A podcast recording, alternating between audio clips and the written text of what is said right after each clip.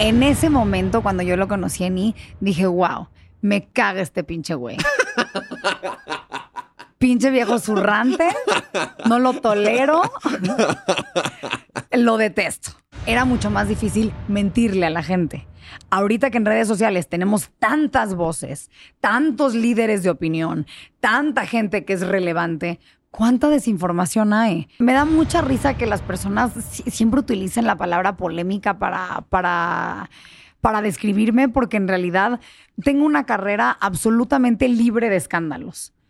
Bien llegados, bien aterrizados muchachos, estamos arrancando otra nueva aventura aquí en Revista Influencer. Yo soy Alex Aguilar, es un verdadero placer y gusto estar con todos ustedes y les tengo, bueno, pues una invitada muy especial. Pero antes quiero que me ayudes a suscribirte, que me ayudes a activar la campanita, que le des like, que etiquetes, que pongas un comentario, que compartas, pero sobre todo que lo hagas tuyo, porque ya sabes que cada historia que escuchamos de este lado no es una una historia cualquiera. Es una historia que siempre nos deja un mensaje muy especial. Y el día de hoy tenemos todavía a alguien más especial.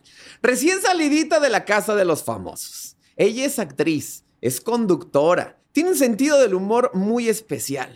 Además es empresaria y por si fuera poco, sex symbol de las redes sociales. Está con nosotros Sofía Rivera Torres. Muchas gracias, Alex. Wow, sex symbol sí nunca me había dicho más que mi esposo, entonces estoy muy honrada de que ser considerado un sex symbol de las redes sociales. ¿Cómo estás, Sof? Muy bien, muy bien. ¿Y tú? Bien, también. ¿Estás contenta? Estoy contenta porque acabo de hacer unas fotos espectaculares para la revista Influencer con un maquillaje espectacular y me muero de ganas ya de ver el resultado. Sí, sí, te veo, te veo que eres eh, muy perfeccionista en todo lo que haces, ¿verdad? Muy perfeccionista, muy perfeccionista. Sí, yo creo que eso es algo bueno, algo positivo, algo que ha hecho que las cosas pues más o menos ahí vayan saliendo como planeé que fueran saliendo. Y de pronto también es un coñazo, es un dolor de huevos Justo lo que te iba a preguntar, o sea, ¿lo ves como una virtud o como un defecto? Yo creo que es ambas cosas. Y yo creo que la mayoría de las cosas eh, eh, significantes en la vida lo son. Yo creo que la mayoría de las cosas que realmente son importantes para un ser humano tienen siempre esta contraparte de luz y oscuridad, de ser positivas y negativas. Y, creo que todo está en saber utilizarlo siempre para que te favorezca, ¿no? Porque no todo es blanco o negro, ¿no? No, no, no todo es blanco o negro. Eh, o bueno, quizás sí, todo es blanco y negro dependiendo cómo, cómo lo quieras utilizar a tu favor o para perjudicarte. Hay que tener cuidado con eso. Exacto. Oye, vamos a comenzar por el inicio. Sofía nace en Estados Unidos. Correcto. Y allá creciste. Sí, mira, yo viví mi primer año de vida en La Paz, Baja California. O sea, mi familia vivía en La Paz cuando mi mami estaba embarazada de mí. O sea, en realidad yo fui hecha en México, fui concebida en México, pero mis papás decidieron, tanto conmigo como con mis hermanos, ir a Estados Unidos para tenernos, para poder darnos esta doble nacionalidad. Y ya después de que yo nazco, eh, pues mi papá por temas de inseguridad aquí en México y por temas de negocios, como que la vida lo llevó hacia Estados Unidos y me tocó ya crecer en Estados Unidos. Viví en San Diego, California, de prácticamente mi año de vida, o sea, cumplí el año de vida estando allá hasta mis 15. Y a los 15 yo tomo la decisión de regresar a México porque no sé, quizá la gente que ha vivido toda la vida aquí en México no, no se sienta muy identificada con lo que yo voy a decir, pero creo que las personas que hemos tenido la oportunidad de vivir fuera, de, de crecer lejos de tus raíces, de tu cultura, de tu patria, te sientes un poquito así como, como que no tienes bandera como que no tienes patria, como que siempre fui demasiado mexicana para ser gringa y luego llegué aquí a México y te topas con, güey, eres demasiado gringa para ser mexicana y como que te sientes un poquito como que no, no perteneces en realidad a ningún lugar.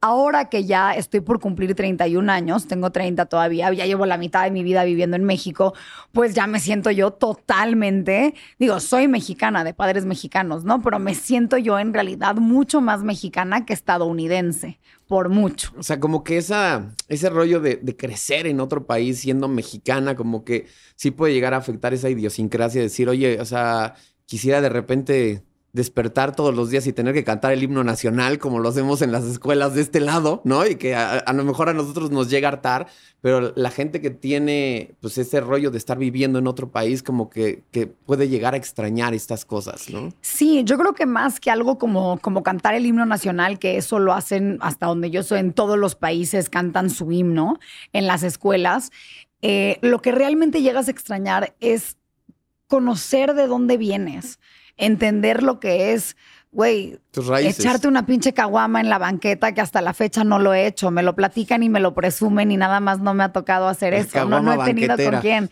Echarte una caguama banquetera, poder ir al puesto de tacos en la esquina, poder hablar en tu idioma, y no me refiero a español, me refiero a mexicano.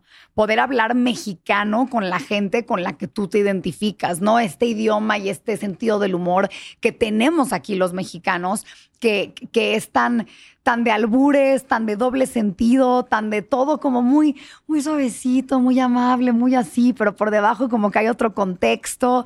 Y, y, todo eso yo lo fui aprendiendo en realidad cuando yo elegí venirme a vivir para acá. Oye, pero allá en Estados Unidos te o sea, tus papás dijeron, vas a hablar español también, o sea, porque sí me ha tocado ver muchas familias que se van a Estados Unidos y les quitan el español a los hijos y de repente son mexicanos, tienen apellidos mexicanos, pero no hablan español porque simplemente en casa se los quitaron. Pues mira, te voy a decir algo. Yo creo que San Diego es la provincia más segura de México, digamos. O sea, en San Diego en realidad hay muchísimos mexicanos. Entonces yo, yo crecí también hablando español, yo crecí completamente bilingüe. Si bien mi primer idioma que yo aprendí formalmente a escribir y hablar y todo fue el inglés, porque lo aprendí así en la escuela, en mi casa siempre se habló español, con mis papás siempre hablamos español.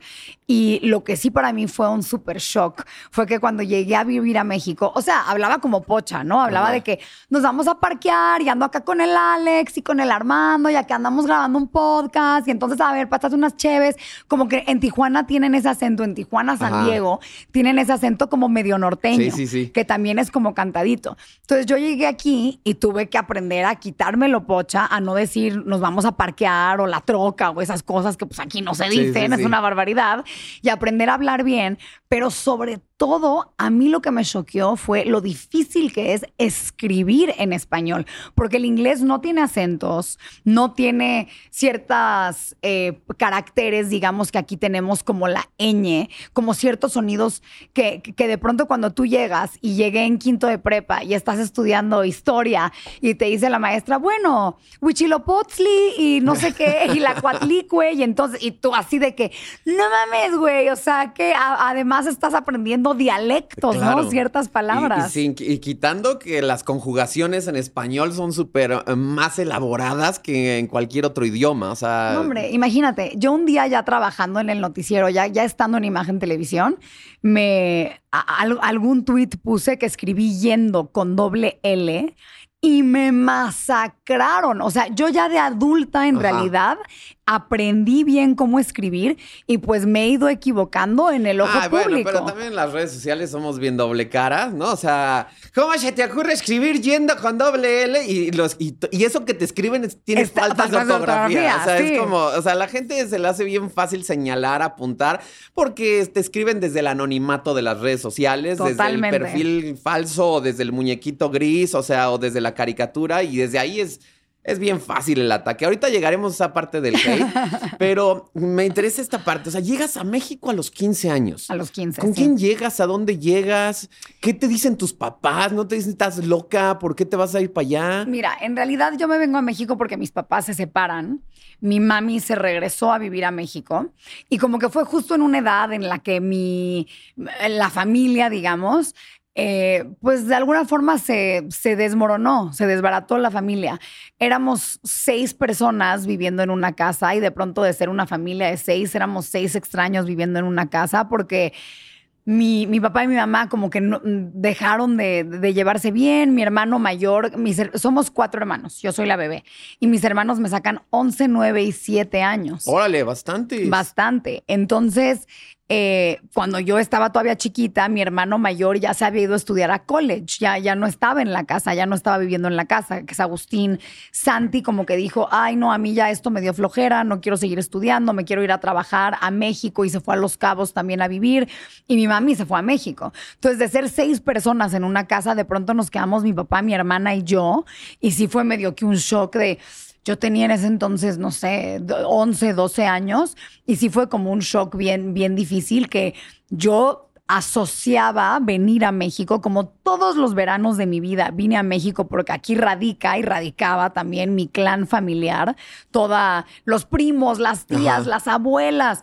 O sea, yo, yo siempre asociaba a México con venir y pasar la bomba y divertirme. Sí, claro. La vacación, las playas más espectaculares del mundo, poder portarnos mal y hacer todo lo que en Estados Unidos no se puede. Entonces yo decía, no, pues obviamente a los 15 años, ¿dónde quieres estar acá? Y cuando tuve la oportunidad, porque mis papás se separaron como a los 11, 12, de hablar con mi mamá y planear poder estudiar en México, pues lo, la tomé inmediatamente. Le dije, mira, la verdad no la estoy pasando bien ya en San Diego, me siento un poquito deprimida y yo creo que, que tu hija de 11, 12 años te diga, me siento deprimida, ha de ser muy fuerte para una mamá. Y mi mami me ayudó a hacer toda la tramitología necesaria para venirme a México a estudiar un año.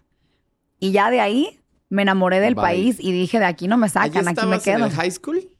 Allá hice high school, hice freshman y sophomore year, allá. Y luego llegas acá y te lo validan, no te lo validan, porque luego es Ah, un tema. Ese fue un rollo. También, yo hice junior year aquí, que es lo equivalente a quinto de prepa, y senior year, que es lo equivalente a sexto de prepa.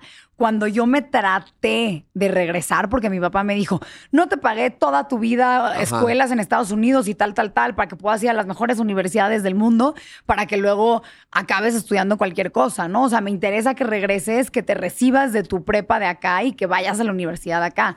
Y por azares del destino, porque había ciertas materias que no me podían validar y porque tenía que tomar eso sí me parece muy ineficiente, debo de reconocer, del sistema escolar de aquí. Lo siento, lo siento, de verdad, a la SEP. Pero no puede ser que aquí quieres entrar, quieres aplicar a 10 universidades y tienes que ir a tomar 10 exámenes. Ajá. En Estados Unidos y en muchas partes del mundo te hacen un examen general para todas las preparatorias y tú mandas los resultados de tu examen a distintas universidades, a todas las que tú quieras, y, y ya deciden si te aceptan o no, ¿no? Según los resultados.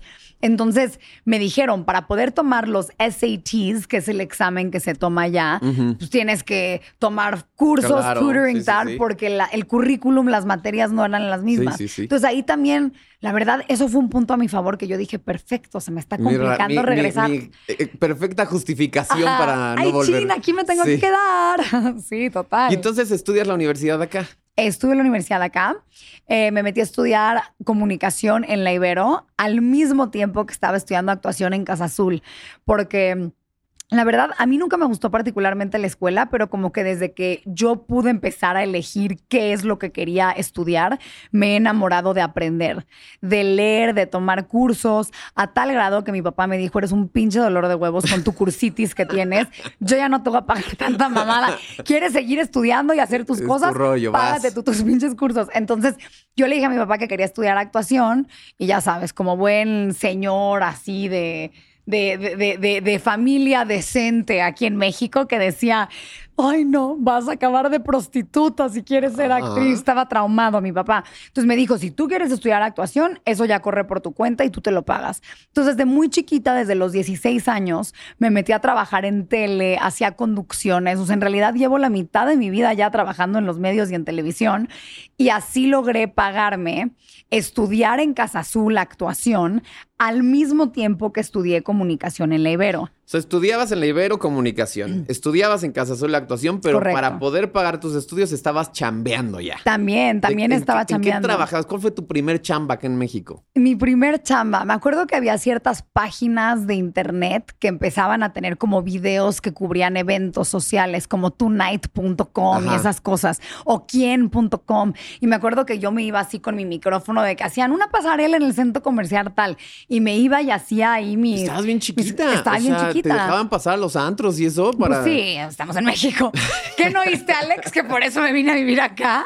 O sea. Bueno, es que hay veces que sí te piden la credencial, o sea, hay veces que sí se ponen un poquito más exquisitos. Y la verdad, Entiendo con las mujeres, además, son Entiendo todavía que es un poquito menos. diferente, ¿no? Sí, Pero, sí, sí. pero entonces te ibas a chambear de noche, estudiabas en la Ibero, estudiabas en, en Casa Azul, o sea, y, y- y digo, afortunadamente en es- a esa edad hay mucha energía, pero al final siempre la escuela es pesado, entonces... Es pesado, pero te digo que para mí siempre tener el, el- privilegio de aprender y de informarte, te dediques a lo que te dediques, la información es poder. Siempre te pone por encima de la competencia, te adelanta a las otras personas que están haciendo lo mismo que tú, estar preparada. Entonces yo dije precisamente, quiero prepararme en todos los frentes. Incluso cuando terminé la Ibero, ya que me recibí de licenciada, eh, puse una empresa de alimentos con mi hermana que se llamaba Clamachos, me acuerdo, donde hacíamos como botanas preparadas y así, lo, estábamos en Uber Eats y estábamos en distintos, eh, en algunos puestitos, en algunos centros comerciales y luego tuvimos un local adentro de TV Azteca. Ok. O sea, en TV Azteca no he trabajado más que no, con no he Clamachos. trabajado como, a- como actriz o como conductora, pero ahí tengo mi puestito. Ahí lo tuve, ya no, ya lo cerramos, pero ahí me iba yo, salía de imagen televisión, me iba al gimnasio del noticiero de la mañana, me iba al gimnasio. Ah, bueno, en realidad mi vida en ese momento era un caos porque dije, a ver, si voy a poner una empresa, me quiero informar. Estudié comunicación, no estudié negocios, entonces quiero entender qué estoy haciendo, quiero saber bien de contabilidad, de cómo llevar una empresa. Y regresé a estudiar un posgrado de finanzas y economía Ok. para prepararme para poder hacer bien lo de la empresa, ¿no? Entonces yo estaba yendo al noticiero de la mañana, me paraba a las dos y media de la mañana, Dos y media de la mañana. correcto, a las 3.45 ya estaba yo en imagen televisión, en maquillaje y peinado.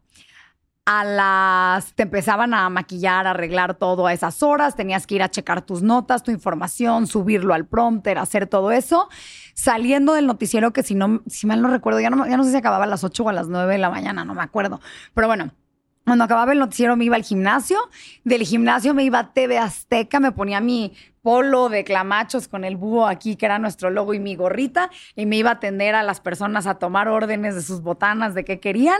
Luego me iba a la casa a comer con mi papá o si tenía alguna comida ese día, me echaba una siesta en las tardes y luego me iba a estudiar el posgrado de 7 a 10 de la noche tres veces a la semana. Entonces realmente sí eran unos horarios donde yo... Llegó un momento donde dije estoy ponchada. Sí, claro. Ya no puedo seguir Sí, haciendo sí. esto. O sea, es No, Ni insostenible. tiempo para novio, ni para amigas, ni para hombre. nada. No, hombre, no, hombre, no, hombre. Cero. O sea, todavía fíjate que amigas en ese momento, como vivía muy cerca de, de todas mis amigas, que aparte tengo la suerte de que poco a poco todo el grupito de amigas de San Diego se fue viniendo para acá. Entonces yo en realidad tengo las mismas amigas desde que tengo cuatro años. O sea, somos el mismo grupito de amigas de toda la vida.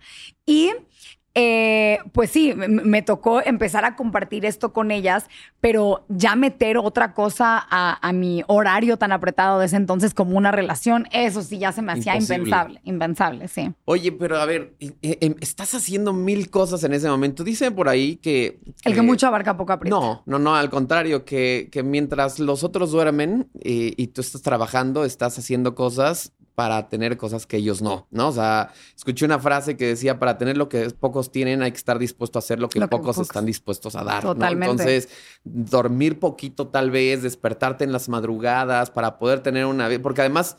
Justo mencionaste algo así, poder ir al gimnasio, ¿no? Que además es el gran pretexto para mucha gente. No tengo tiempo, no que más Ah. quisiera, pero no tengo Claro. tiempo. El, el chiste es hacerse tiempo, ¿no? O sea, creo que cuando algo te importa, ves la manera de cómo acomodar tus horarios para poderle dar su tiempo a cada cosa. Totalmente, claro. Pero estás en mil cosas en ese momento. ¿Cómo empiezas a enfocarte para, para irte a, a vivir lo que estás viviendo ahora?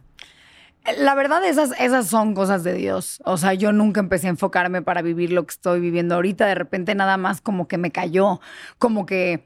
¿Has leído Outliers de Malcolm Gladwell? No. Bueno, es un librazo, súper lo recomiendo. Y en el libro él, él comenta mm, eh, sobre una eh, cosa que dice, yo he descubierto que la mayoría de las personas fregonas en la vida cumplen la regla de las 10.000 horas, que es que cuando te llega, porque se necesitan muchas cosas para triunfar, y un gran factor, algo que sin duda juega parte en eso que se necesita para triunfar, es la suerte. Que te llegue la oportunidad correcta y que tú estés preparado para esa oportunidad cuando la oportunidad te llega. Entonces, yo siempre como que tuve esta idea de, a ver, yo no sé cuándo me va a llegar. De chiquita yo quería ser actriz, hacía castings, tal, tal, tal. En su momento no se me dio. Se abrieron las puertas para mi carrera para, para ser conductora. Entonces tomé ese camino de la conducción que fui, eso sí se dio cañón. Fui creciendo, creciendo, creciendo, siempre proyecto tras proyecto. Nunca dejé de trabajar. Y de repente un día, out of the blue, me busca una producción para decirme, oye, te hemos visto en el programa de televisión que tienes como conductora y te queremos ofrecer, o sea, ni siquiera de que casting ni nada, te queremos ofrecer este personaje. Solo que lo hagas de la chingada o que no te interese, buscamos a otra persona, pero en realidad te quieren a ti para esto. Y ese fue como mi primer acercamiento al mundo actoral y gracias a Dios, desde que empecé a trabajar como actriz, así, proyecto tras proyecto tras proyecto que, que han ido cayendo. Pero, ahí estamos hablando de que justo eso, o sea, no es suerte. O sea, es como que tú estabas preparada para cuando esto llegara. O sea. Pero hay gente que se prepara toda la vida y nunca le llega esa oportunidad y nunca le llega esa llamada. Sí, de verdad. Y también hay gente que no se prepara nunca y que les llegan esas oportunidades y que al final se nota que no están preparados para ella. Claro, y que no se crecen al reto que tienen enfrente, no se crecen ante esa oportunidad. Y también hay gente que sin estar preparada tiene algo mágico, como digo, yo no sé si Wendy tomó cursos de conducción, de dicción, de cómo hablar, de improvisación, pero pinche Wendy, por ejemplo, de la Casa de los Famosos, Wendy Guevara, lo trae innato. Pero, por ejemplo, Wendy es súper ocurrente. Yo creo que como, como improvisadora sería extraordinaria porque le brinca la idea inmediato. Pero sí, justo, o sea, hablando específicamente en cuanto a técnica, o sea, te lo digo porque llevo 20 años dedicándome a la locución. Es como, no, evidentemente dicción no tiene, evidentemente el uso adecuado del español tampoco lo tiene, o sea, tiene muchos vicios de lenguaje por la manera en la que ha crecido, pero tiene una chispa que pocos tienen. Tiene una gracia que pocos tienen, pero no es lo mismo decir, voy a hacer esto porque, se me, porque lo traigo, que de repente decirle, y tú lo sabes porque eres actriz, oye, te voy a dar un guion y te voy a poner en una telenovela. Que, que, ya salió por ahí, que le van a dar un personaje en una telenovela. Ya lo vivimos. O sea, cuando a Cuauhtémoc Blanco lo pusieron como, como actor, o sea, era ridículo. O sea, no, no traía nada ahora ya lo ponen como actor político, que es otra cosa, ¿no? Pero, pero de todas maneras es como de, hay veces que, hay que estar a la expectativa de ver qué va a pasar con esa situación.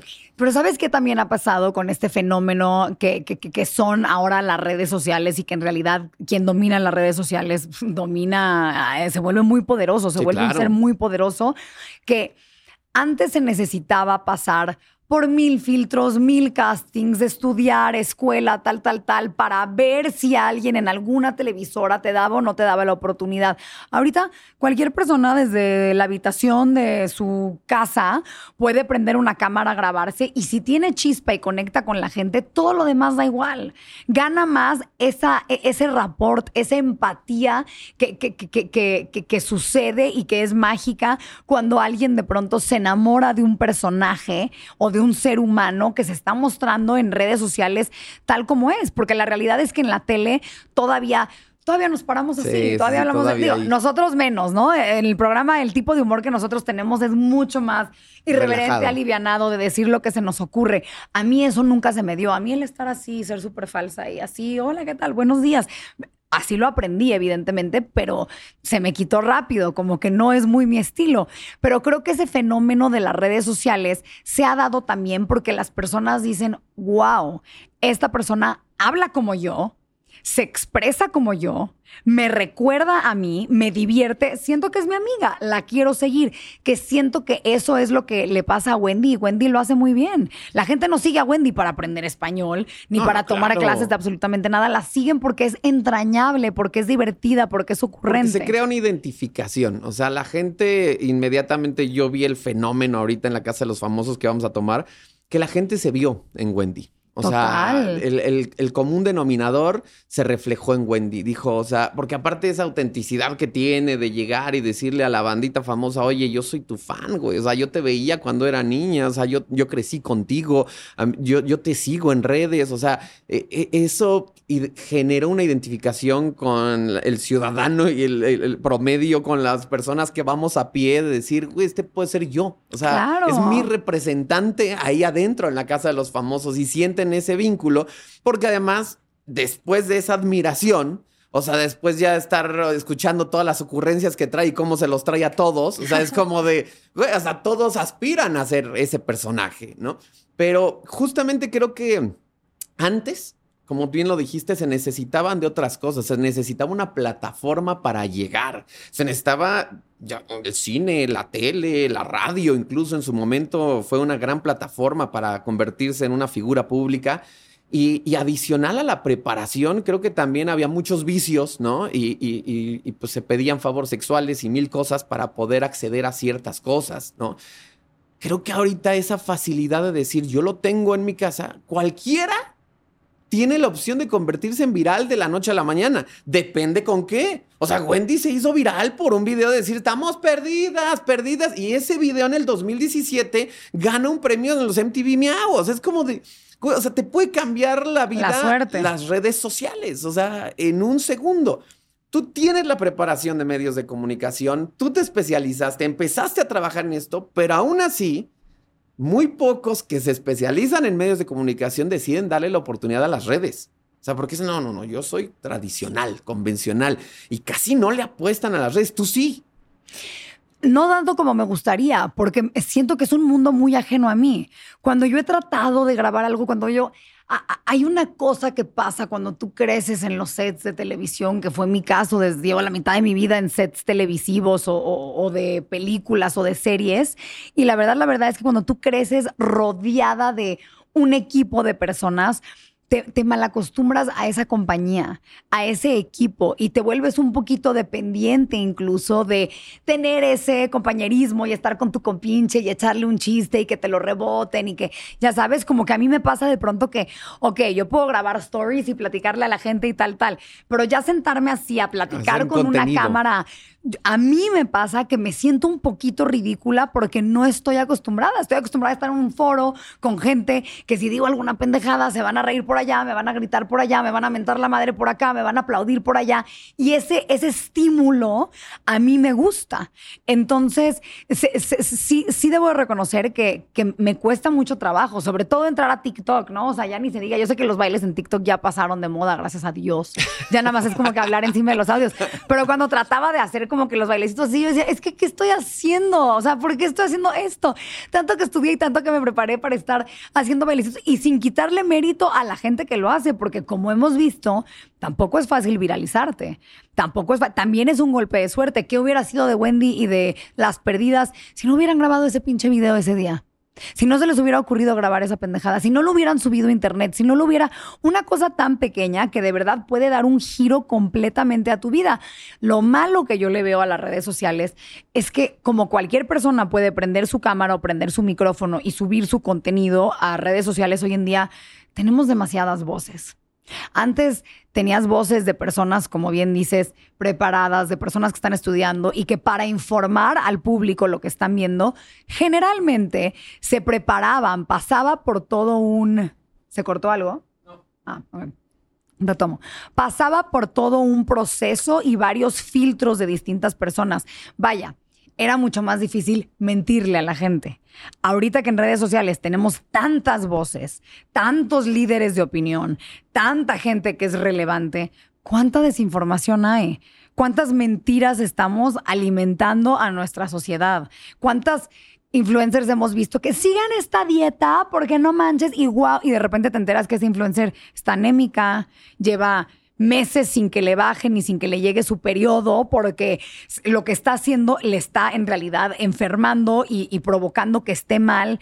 Y entonces empieza la contraparte de eso, que es esta cultura de cancelación, ¿no? Entonces ya la gente ya se hartó de eso, te vuelves intolerante a recibir esas críticas de las personas que ustedes volvieron famosas, ya no les gustaron. Y entonces ahora hay que cancelarle y quitarle todo el amor y cariño que, que le hemos dado.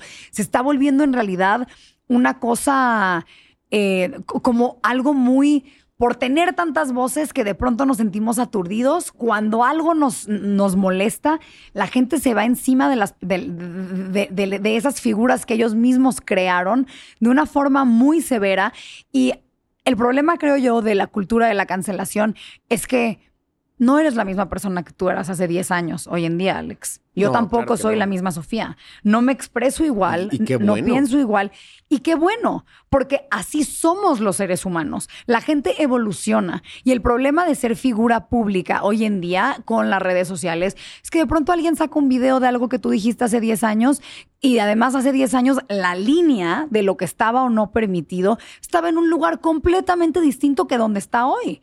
Cada vez tenemos más corrección política, más este pues sí, tienes que ser más cuidadoso con tu forma de hablar o con tu manera de expresarte, o tienes que ser más inclusivo y entonces hablar en ella. Y, y, de pronto dices, uff, a lo mejor hace 15 años hice un chiste que hoy en día sería no permitido, pero no lo voy a hacer hoy en día. lo hice hace 15 años. En un montón de cosas. Hace poquito estaba aquí sentada Esmeralda Soto y ella estaba platicando que un día estaba bailando en un antro y empezó a sonar la de tú eres golosa. Y entonces ella estaba, dice, en sensualidad total, ¿no?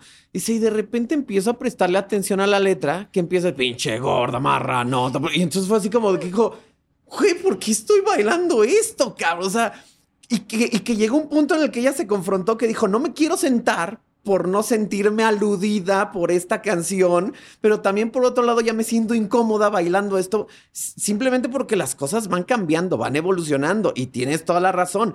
Si nosotros publicamos un chiste ahorita de hace 20 años que se nos ocurrió hacer en algún lugar, pues evidentemente ahorita es otro contexto completamente distinto y pues nos iría terriblemente mal.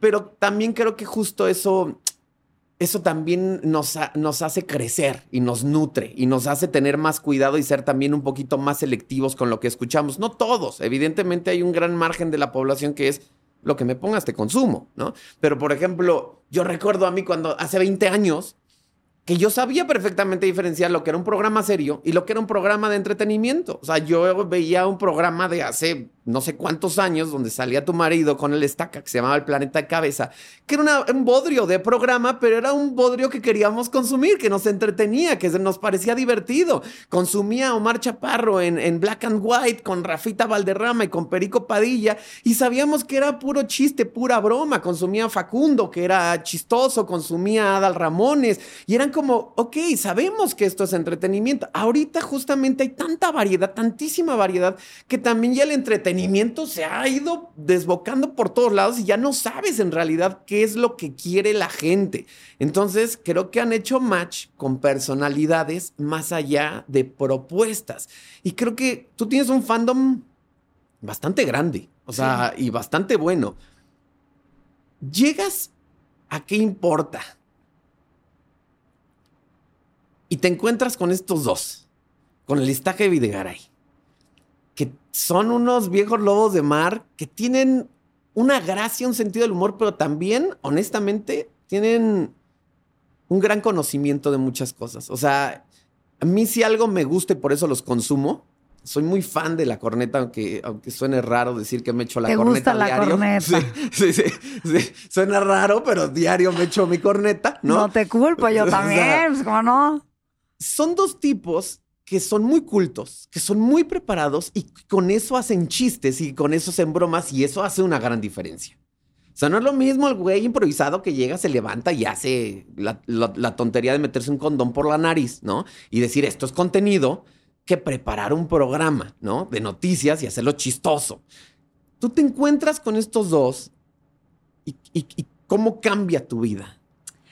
Pues mira, yo a Eduardo lo conocí cuando los dos teníamos un programa en E! Entertainment. Él tenía La Sopa y yo tenía All Access. Y cuando yo empecé All Access, fui a La Sopa a anunciar el nuevo programa del canal con él. Entonces hay un episodio por ahí de La Sopa donde estamos Eduardo y yo juntos así hablando de, de algo de eso.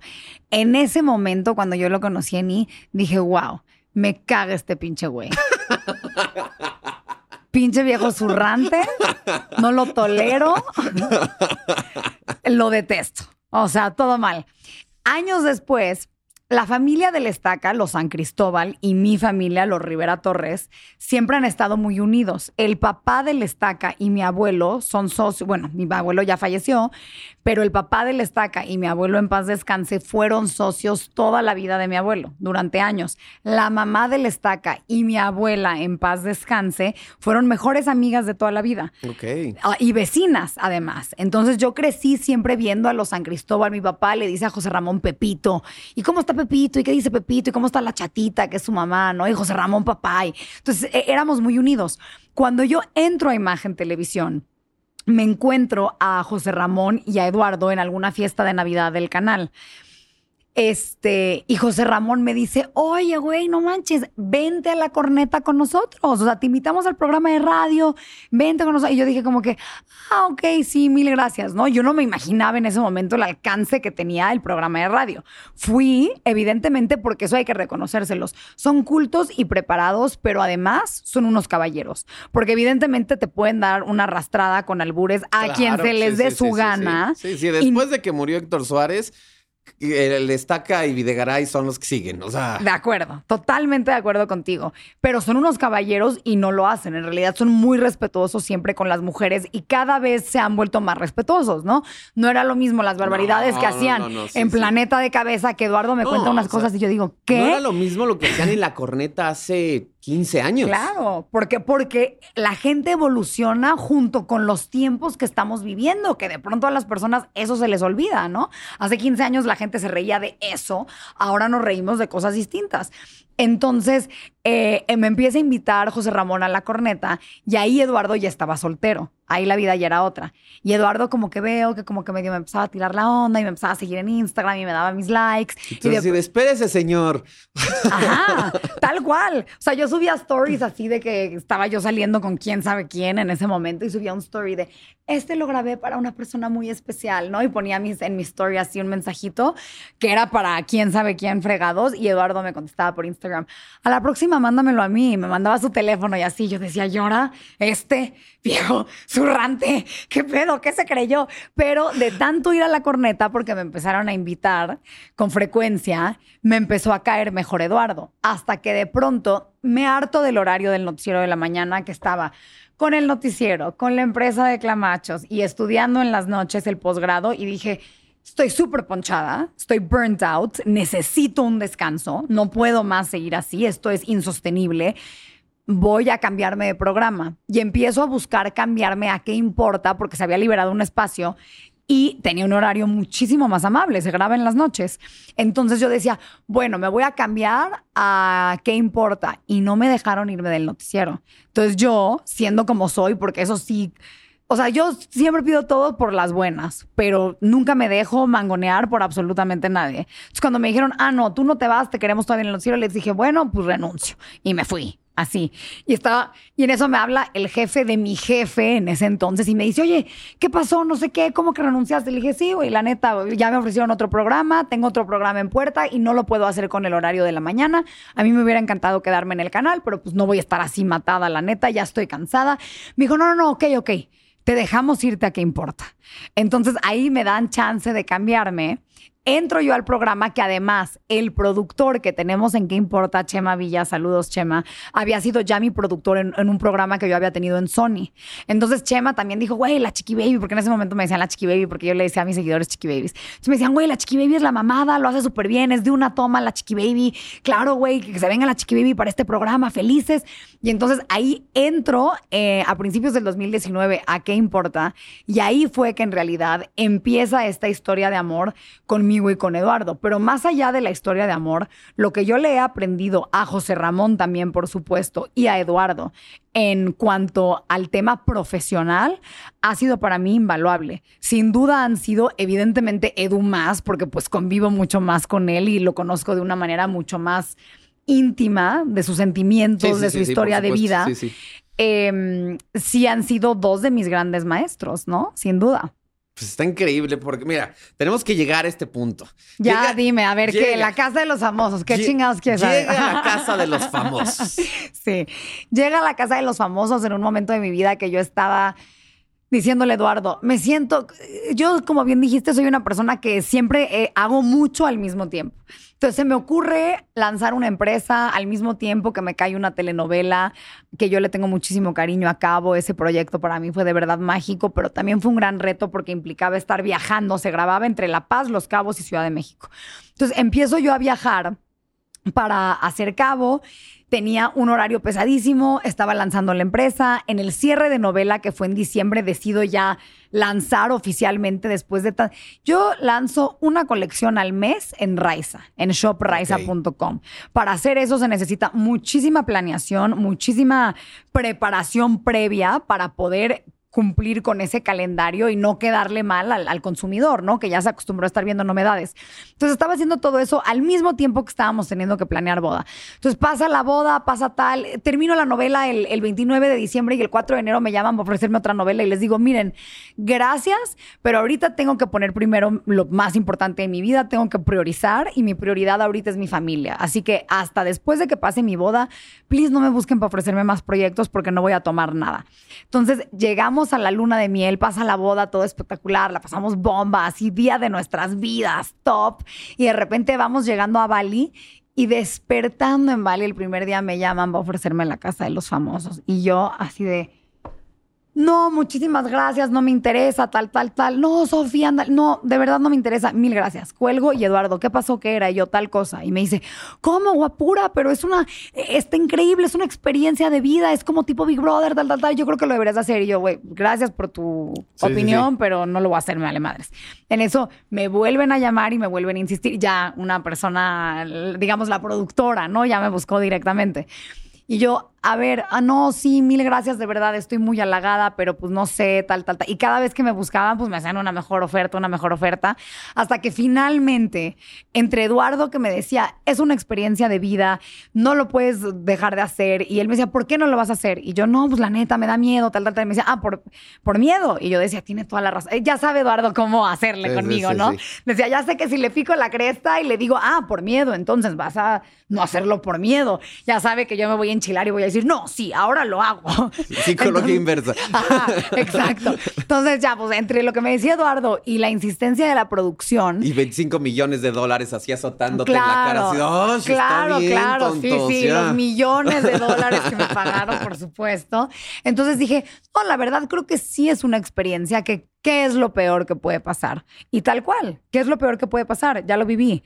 Ya viví entrar, enfrentarme con ciertas situaciones difíciles, hacer exactamente lo que Eduardo me dijo que no hiciera, todo lo que me dijo que no hiciera, pero algo muy importante que fue siempre poner, porque lo platiqué con Eduardo y le dije, a ver, ¿cuáles hubieran sido mis posibilidades dentro de la casa de los famosos? No, seamos realistas. Si yo quería nadar de muertito ahí en el equipo infierno así, ¿qué hubiera tenido que hacer? Y me dijo, no, pues me dijo, yo desde que te vi en ese cuarto y te vi cómo estabas conviviendo con Poncho y Sergio, dije, Sofía no va a aguantar ser la mascotita del equipo y ser la que no toman en cuenta, con la que no cotorrean, a la que nadie le hace segunda sus chistes, a la que nadie no sé qué. Y dije, sí, en realidad era un comportamiento que yo siempre me sentía como que estaba siendo usada para hacer a los demás brillar y no en realidad para, oye, si estoy tomando este proyecto que es tan grande y tan importante, pues es para hacer equipo y para que todos brillemos y todos brillando, que el público decida qué brillo le gusta más, ¿no? Entonces me tuve que enfrentar a unas situaciones donde dije, a ver, ¿qué hago? ¿Algo indigno con tal de, de, de llegar a la meta y de sobrevivir acá más tiempo? ¿O como siempre lo he hecho, me salgo de donde estoy incómoda y asumo las consecuencias. Y me fui por esa ruta, sabiendo que era una ruta, y lo dije cuando me cambié. Dije, yo sé que corro riesgo. Y cuando me nominaron, me preguntaban en la casa, ¿por qué estás tan sonriente, Sofía, en esta nominación? ¿Te sientes muy segura? Y yo, cero, me siento segura. Obviamente estoy atacada y estoy perfectamente consciente de que es absolutamente probable que me vaya a mi casa este fin de semana. Pero, ¿y Si ese es el caso, ¿qué? Me voy a divertir en lo que estoy aquí, voy a gozar cada segundo y luego voy a salir y voy a regresar a mi vida increíble que amo, porque así he ido construyendo una vida que amo a través de los años. ¿Qué es lo peor que puede pasar? y que aparte no es lo mismo dos semanas en un resort espectacular, en donde pues, te, vas al mar o te vas a dar la vuelta al pueblito, lo que sea, que, que, dos semanas en un encierro. O sea, digo, ya vivimos en una pandemia lo que es estar en un encierro y es algo eh, frustrante, desesperante. Pero si a eso le sumas que con tu propia familia podías llegar a tener hay algunas eh, problemitas y algunos detalles. Ahora en una casa donde todo el mundo tiene el ego bien arriba, donde todo el mundo quiere brillar y donde todo el mundo quiere destacar, pues creo que las oportunidades para que los pleitos salieran eran mucho más fáciles que en cualquier otro sitio. Claro, y además esa es la idea. Estás viviendo en realidad en un lugar donde todo está estratégicamente hecho para que tú te vuelvas loco, para sacar lo peor de ti no fueron solo dos semanas, porque desde la semana previa te encierran en un hotel. Entonces, en realidad, en mi caso fue la semana previa más dos semanas adentro de la casa. ¿Y qué haces en ese hotel? Nada. Absolutamente nada. Empieza tu aislamiento. Algunos días te dejan todavía tu celular, tu computadora, la televisión y de pronto llega un día, días antes de entrar, donde te quitan todo. Pero y ¿te hacen alguna especie de prueba psicométrica, muchísimas, psicológica? Muchísimas. Para saber que tienes la capacidad de estar en ese encierro? Sin duda. Sin duda te hacen muchas pruebas para, para precisamente saber que no te vas a volver loco allá adentro y hacer alguna tontería o lastimar a alguien. Sin duda, eso, eh, esas medidas sí las toman. ¿Y en ese hotel están todos? En ese hotel estábamos todos, así es, pero separados, no nos podíamos ver. O sea, no puedes salir de tu cuarto. O sea, no estás en un, no, no puedes salir de tu cuarto no puedes decidir qué quieres comer. Entre 8 y 8 y media de la mañana te traen el desayuno lo que quieran. Un día me trajeron una carne con salsa de champiñón y puré de papa de desayuno, que estaba toda dura la carne. Y yo decía, no mames, güey, quiero unos huevitos. ¿Qué, pedo? Esto está rarísimo. Pero, este, de 8 a 8 y media te traían el desayuno. De 2 a 2 y media te traían la comida y de 8 a 8 y media de la noche la cena. Y párale de contar. O sea, no decides qué quieres, cuándo quieres comer, a qué hora, si quieres un postrecito o así en el Inter ya te la pelas o sea, no hay otra cosa más que esto que es lo que se está sirviendo. Entonces, desde ahí empiezan un poquito este proceso psicológico de, de, de deshumanizarte. Dejas de ser una persona y te conviertes en un producto un contenido, como te sientes un poquito como ganado. Ajá. Como que te están, ok, y ahora le hacemos como que esto lo estamos engordando aquí. Sí, sí, sí. O ponemos guapa a la vaca y le ponemos un vestido y le echamos ahí para que la gente la vea y la aplauda. Y, y de pronto, de estar totalmente sola, entras a una casa llena de gente, como tú dices, con mil energía, todo el mundo quiere llamar la atención, todo el mundo quiere ser gigante, todo el mundo quiere... Entonces, Eduardo fue muy claro conmigo. Me dijo, la mejor estrategia que puedes tener es nadar de muertito. Las primeras semanas. De verdad te lo juro, Alex, que lo intenté. Pero cuando dije, hay ciertas cosas aquí con las que nada más no estoy pudiendo, me voy a nadar de muertito al otro cuarto. Pero fue muy claro para mí lo que cambió mi destino dentro de esa casa, que fue una grabación que llegó, que aceleró todo el proceso. Lo que quizá hubiera tardado una semana en suceder de otra forma, en un día me pasó a mí y eso en realidad dio un giro. Que mucho se ha hablado de esa grabación y muchísimas personas han dicho, güey, qué injusto que permitieron que algo de afuera cambiara tanto y afectara el juego adentro. Eso es justo lo que no se puede hacer, porque me llama la atención que esas grabaciones ya llegaron a acusarme a mí, llegaron a acusar a Lapio, llegaron a acusar y a sembrar ahí una dudita así de Paul. Y todo es para informar a Poncho y a Sergio. Todo es como que llegar, pareciera casi que tienen una persona contratada de, güey, en el instante que hay algo que necesitamos saber, vas y gritas. Y por algún extraño motivo la producción no les ponía música a ellos. En cambio, cuando llegaban mis porras y así Eduardo me dijo, güey, algún día te fuimos a gritar. Nunca lo oí porque ponían música.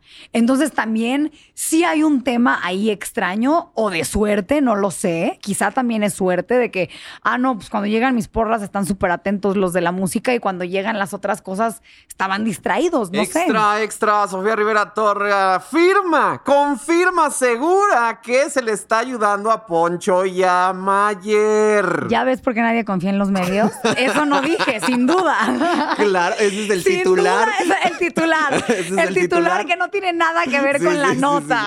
Sofía Rivera. Torres asegura, confirma que esto está arreglado. Así. Sí, no, en realidad no sé, no sé qué esté pasando porque me han preguntado mucho ahorita la lista que hay de no Hay sé una qué. lista que salió que dice que Poncho va a ganar. O quizá Poncho gane. Para empezar, ya le toca. ¿Cuántos de estos ha hecho?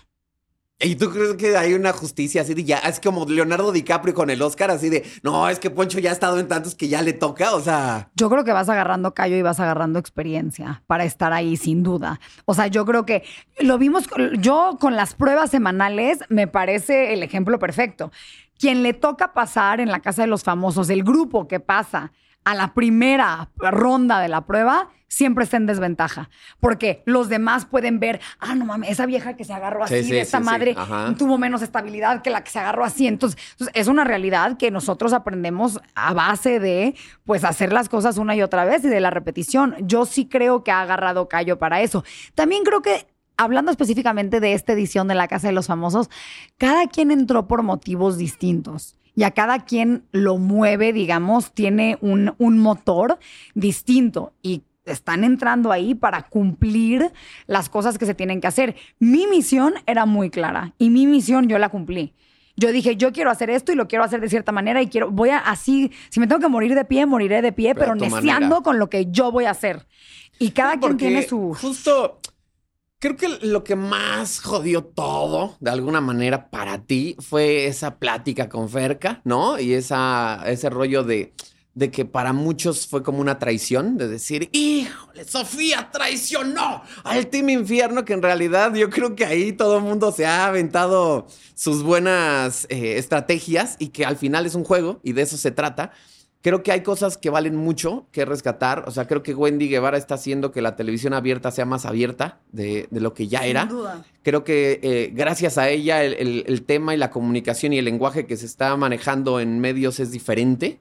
Y creo que eso vale la pena. A muchos nos aterraba justo el hecho de ¿y cómo me dirijo? ¿Y cómo hablo? ¿Y cómo les digo? Y, y que ella misma te diga, güey, a veces soy hombre, a veces soy mujer, a veces soy vato, a veces me gusta echar desmadre, a veces... o Yo sea, no quiero ser un ejemplo para nadie, me vale Exacto, madre. Pero eso te aliviana mucho, porque dices, ok, porque ya tenemos también tanto miedo de, ¿y cómo le digo? ¿Y cómo me hablo? ¿Y cómo me refiero? Por, para que no te cancelen, para que no te juzguen, para que no te ataquen, pero aún así te van a atacar. O sea, Totalmente.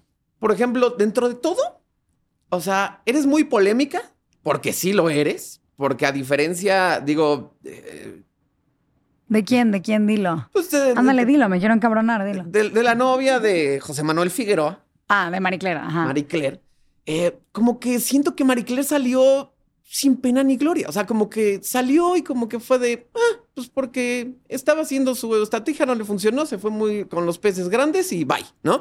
Pero sentí que pasó sin pena ni gloria. Siento que sales tú y todo el mundo está encima de ti y todo el mundo quiere entrevistas contigo y todo el mundo quiere que vayas a sus programas y todo el mundo quiere que estés opinando porque das la nota. Salió Ferca y a Ferca la odian. No entiendo por qué odian tanto a Ferca. Yo creo que son personajes que la gente se compra, ¿no? Es como la Azalia de aquel entonces, ¿no? Azalia era odiosa, o sea, nadie la quería. Era el enemigo, o sea, por su forma de ser, por su... Es más, hace poco se volvió a hacer viral como Lady Polanco porque se puso a insultar gente en Polanco, ¿no? O sea, siempre va a traer ese estigma. Yo creo que Ferca se compró ese personaje de villana y la gente se lo creyó tanto que fue, ya no me caes bien, ¿no? Y contigo creo que la gente entendió que, eres polémica, pero no, no, no mala. A mí, fíjate que me da mucha risa que las personas si- siempre utilicen la palabra polémica para, para, para describirme, porque en realidad tengo una carrera absolutamente libre de escándalos. Nunca he tenido un solo escándalo en mi carrera. Lo más escandaloso que ha pasado es que alguna vez me agarraron saliendo de un motel con mi esposo. O sea, eso fue lo más escandaloso porque él tenía a su hija y yo tenía a mi papá en ese momento en mi casa, ¿no? Y dijimos, güey, ¿qué pedo? O sea, esto no es, o sea, necesitamos un espacio para nosotros para poder estar solos. Creo que eso fue lo más escandaloso que nos ha pasado a nosotros. Entonces, en realidad, eso me parece interesante. Polémica sin duda, pero hay que acordarnos también que cuando estás adentro de esta casa, que como ya te dije, está diseñada para que la gente adentro se vuelva loca, no dejas de enterarte de lo que está pasando en el mundo afuera. No tienes reloj. O sea, llega un momento donde sabes si hay luz o si está oscuro afuera, pero no tienes idea si, es, si son las 11 de la noche o las 3 de la mañana, no sabes. Entonces, deja dejas de tener ese contacto con el mundo exterior y tu mundo completo se vuelve esas 14 personas que están adentro de la casa. No tienes otra cosa de qué hablar, no tienes otra cosa que comentar. Entonces, por eso yo cuando salgo y me dicen, ¿quieres que te pongamos este video de todo lo que se dijo a tus espaldas? Dije, para. Obviamente todos hablamos de todos. Para, así está diseñado el programa.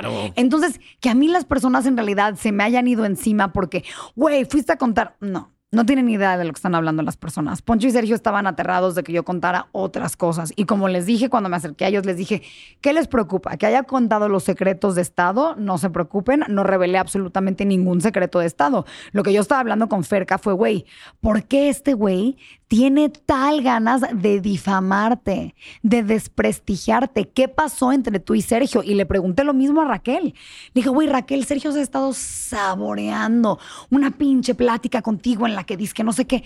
¿Qué pedo, güey? ¿Qué pasó ahí? ¿Por qué? Quiero entender si este es un nada más juego sucio que están haciendo, porque en realidad pareciera casi como una campaña política las que están haciendo. Yo me enteré por ahí, que no sé si sea cierto o no, que Poncho de Nigris contrató al publirelacionista de Samuel García, del gobernador de Monterrey, para llevarle todas sus redes, su imagen, su tal en lo que él estaba en la casa. Quiero pensar que quizás Sergio, que es político, hizo algo del estilo. Entonces, cuando te metes de pronto a ver esta temporada, todo el hate que hay, todas las notas que salen, que en realidad parece una campaña política donde se meten al pasado de las personas y raspan algo que dijeron hace 10 años y lo editan de tal manera desfavorecedora para entonces quemar a la gente y convencerlos.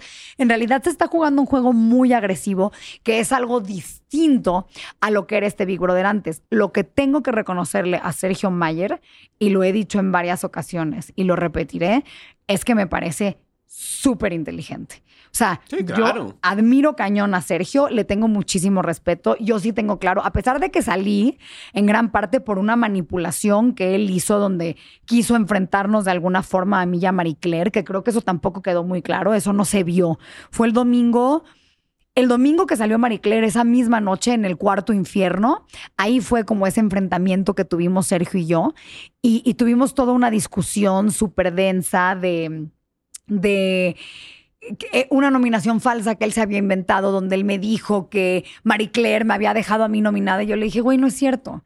Yo sí ubico que pedo la solidaridad entre mujeres, aunque digan que no. Y yo sé que Marie Claire no me dejó nominada, lo cual significa que tú me dejaste nominado. Entonces ahí empezó este juego. Y a mí lo que me pasó con Sergio en realidad fue que yo no sabía que dentro del mismo equipo iba a venir fuego amigo que alguien quería jugar con tus emociones, con tu cabeza, con tu todo. Yo pensé que la promesa era cuidarnos en todo sentido desde adentro del cuarto. Entonces, cuando eso sucede, cambia totalmente mi manera de desenvolverme en la casa y las personas con las que yo dije, güey, quiero estar con gente que me haga pasarla bien en lo que estoy aquí, no que me dé más dolores de cabeza y que estés más agobiada, me parece innecesario.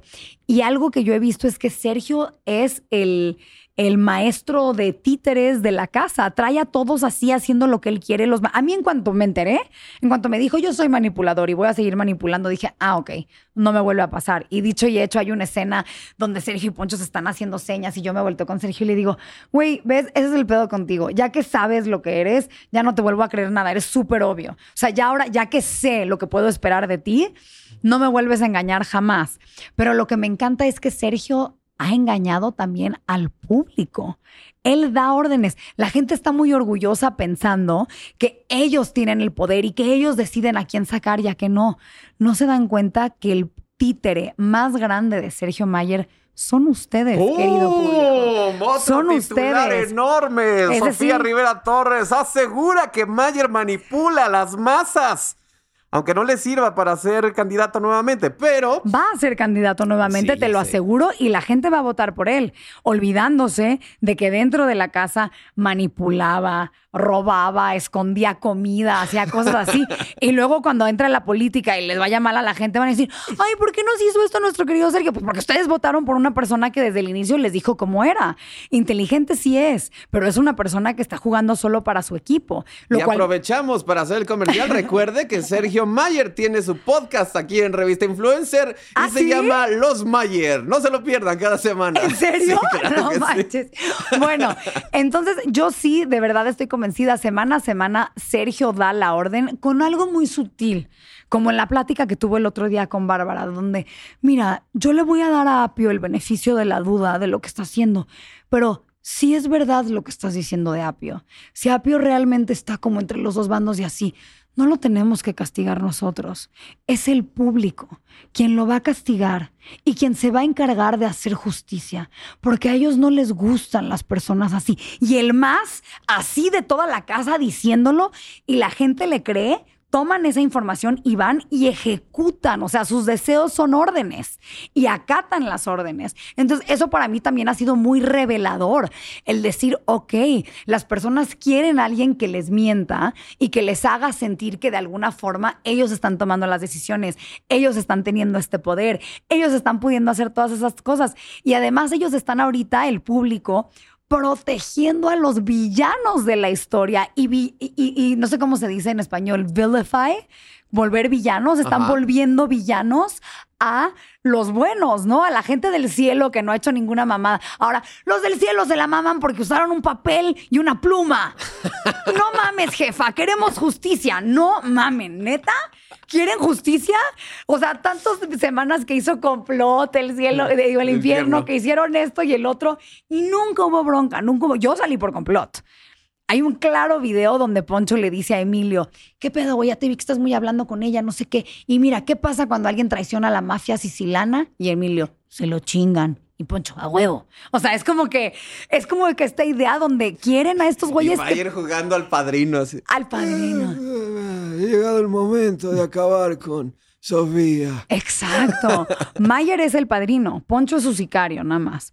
Poncho es un sicario. La cabeza, sin duda, el cerebro es Mayer y Poncho va y ejecuta. Entonces, eso para Poncho es benéfico porque él se expone mucho menos que Sergio, ¿no? Él como que, como que está Navegando ahí un poco. Ajá, Ajá. navegando un poco, pero es muy interesante lo que está pasando dentro de la casa y sin duda es mucho más divertido verlo desde aquí afuera y no tener que vivir con ellos, ¿no? Que no sean mis roomies, que sean un Tenemos show. que cerrar, Sofi, pero Por favor. dos cosas importantes. es que podríamos aventarnos cinco horas No, más no, ya platicando. vámonos, es viernes, déjame ir a cosas tomar. importantes, rápido. ¿Regresarías a la casa? Em, mucho se ha hablado y mucho se ha especulado de, de- de un repechaje. Yo siento que tengo, y lo dije desde el día que entré a la casa, una obligación de entretener al público, no de caerles bien, solo de entretenerlos y de darles contenido. Entonces, en ese sentido, no es que me muera de ganas de entrar, no es que me súper entusiasme. Me queda claro que yo entraría sin posibilidades de ganar, porque además la gente diría, claro, sí, salió sí, unas semanas, ya sabe, información del exterior, es súper injusto, ¿no? Entraría probablemente a que a la primera oportunidad que tengan me vuelvan a nominar y me vuelvan a sacar por cómo se dio todo. Pero a pesar de ello, yo creo que sí lo volvería a hacer, nada más por el gusto de poder entrar, volver a echar desmadre y armar un pedote allá adentro y ya luego pues, irme a mi casa otra vez. Ya, ya lo hice una vez, lo puedo Pero hacer el dos coraje sin ya se los hiciste pasar. Ya, Otra. ya. ¿Te llevas a algunos amigos reales, auténticos? Mira, la verdad es que me faltó tiempo de conocer a la gente, estuve muy poco. No es lo mismo convivir con alguien dos semanas, que además estuve una semana con unos y otra semana con otros, a realmente estar diez semanas viviendo una experiencia así con alguien. Entonces, sí creo que me llevo muchas relaciones bonitas que me gustaría cuidar, pero también creo que me hizo bastante falta tiempo para poder encariñarme, ¿no? ¿Qué se necesita para amar a alguien? Se necesita tiempo. Se necesita tiempo de convivirlo, tiempo de conocerlo, tiempo de platicar con esa persona. Entonces, en ese sentido, me faltó tiempo para poder eh, volver en realidad duraderas esas amistades, pero de que me llevo gente valiosa y gente que me encantaría seguir conociendo, sin duda. Y por último, ahí te expones tus emociones y tus sentimientos a flor de piel. O sea, y empiezan a salir cosas que a lo mejor afuera no le damos tanta importancia justo por estar pensando en tantas cosas, pero ahí entras en ti. O sea, no hay, no hay otra alternativa porque estás 24/7 encerrada y no hay manera. Entonces, a fuerza entras en ti. Y vimos que despertó pues como mucho esa, esa, emoción y ese sentimiento y esa, y esa bonita relación que tienes con la hija de Eduardo. ¿Eso de alguna manera despierta a ti esas ganas de decir, ¿sabes que sí quiero ser mamá? Sin duda, sin duda, y lo dije en la casa y lo he platicado con Eduardo desde que salí. Em, creo que las mujeres, sin duda, tenemos de pronto una, un momento en nuestras vidas donde nos encontramos en una encrucijada. En esta encrucijada de decir, no mames, güey. Llevo desde los 16 años, la mitad de mi vida, trabajando en los medios para, para que me estén cayendo todas las oportunidades que a Dios gracias me están cayendo hoy. Nunca he sido más conocida que hoy, nunca he sido más famosa que hoy, nunca he estado ganando más lana que hoy, nunca he tenido más proyectos en puerta y gente que me está, te queremos acá, te queremos acá, te ofrecemos este proyecto, te ofrecemos, y, y lo súper agradezco. Y al mismo tiempo empiezo a ver que lo que realmente me hace feliz y lo que realmente me llena no es todo eso no es esta carrera que yo he amado durante 16 años y hasta ahorita comienza a amarme de vuelta. No es eso. Es en realidad cuando yo estuve dentro de esa casa, no extrañé mi celular, ni mis redes sociales, ni mi ropa, ni mis bolsas, ni absolutamente nada material. Extrañé a la gente que es importante para mí en mi vida, esa gente que me hace feliz y esa gente que hace que la vida valga la pena. Y creo que esa enseñanza me la llevo conmigo y cuando me encuentre en ese momento en el que voy a tener que elegir, sin duda me voy a acordar de eso que, me hizo sentir la casa, porque es una realidad. Yo, a mí me mamaría decirle a Eduardo, güey, embarázate tú. Que a ti te partan. Como caballito de mar. Sí, güey, que a ti te partan a la mitad cuando nace el bebé. Tú, tú échatelo y yo me encargo de mantenerte, mi amor. Yo me encargo de trabajar y de mantenerte, pero nada más no se puede. Porque los hombres y las mujeres, si algo me ha quedado claro, es que no somos iguales, pero somos equivalentes. Aportamos lo mismo de distintas maneras. No podemos ser iguales. Entonces, el día que yo quiera procrear, que yo quiera formar esa linda familia, me queda claro que voy a tener que alejarme un poquito de este mundo. Entonces estoy tratando, antes de tomar esas decisiones, de dejar todas las, así muy a mi estilo, de dejar todas las piezas en su lugar para que el día que decida darme un respirito para hacer mi familia y para crear ese núcleo familiar, primero Dios, no será tan difícil volver. Pues ahí está, señoras y señores, Sofía Rivera Torres acompañándonos este, esta tarde, esta noche, esta mañana, no sé, en el momento que nos estén viendo. ¿En dónde te encontramos, Sofía? Me encuentran en todas mis redes sociales como Sofía Rivera Torres, en Twitter como Sofía Rivera T, Facebook también Sofía Rivera Torres, TikTok también Sofía Rivera Torres. Y les quiero pedir, por favor, que ya no nos dio tiempo de hablar de eso, pero que se metan también a shop shop.raiza, que así está en todas las redes sociales, shop.raiza, Raiza se escribe R-A-I-S-S-A, que es esta marca de ropa increíble, todo a súper buen precio, envíos nacionales gratis y además todo hecho, maquilado, corte, trazo, confección, las telas mexicanas. Absolutamente todo. Estamos generando muchos empleos y estamos ayudándole a muchas personas a cumplir sus sueños por medio de estos empleos que estamos generando. Así que por favor, hay que apoyar lo hecho en México. Eso es. Pues muchachos, espero que se hayan llevado algo súper valioso este día porque la verdad hay muchas cosas que aprenderle a Sofía. Gracias por vernos, gracias por estar con nosotros. Recuerda seguirnos en todas nuestras redes como Revista Influencer. A mí me encuentras en todos lados como Alex Aguilar. Ha sido un verdadero placer estar con ustedes. Dale like, etiqueta, comparte y ya estoy yo este podcast. Nos vemos en la que sigue. Bye.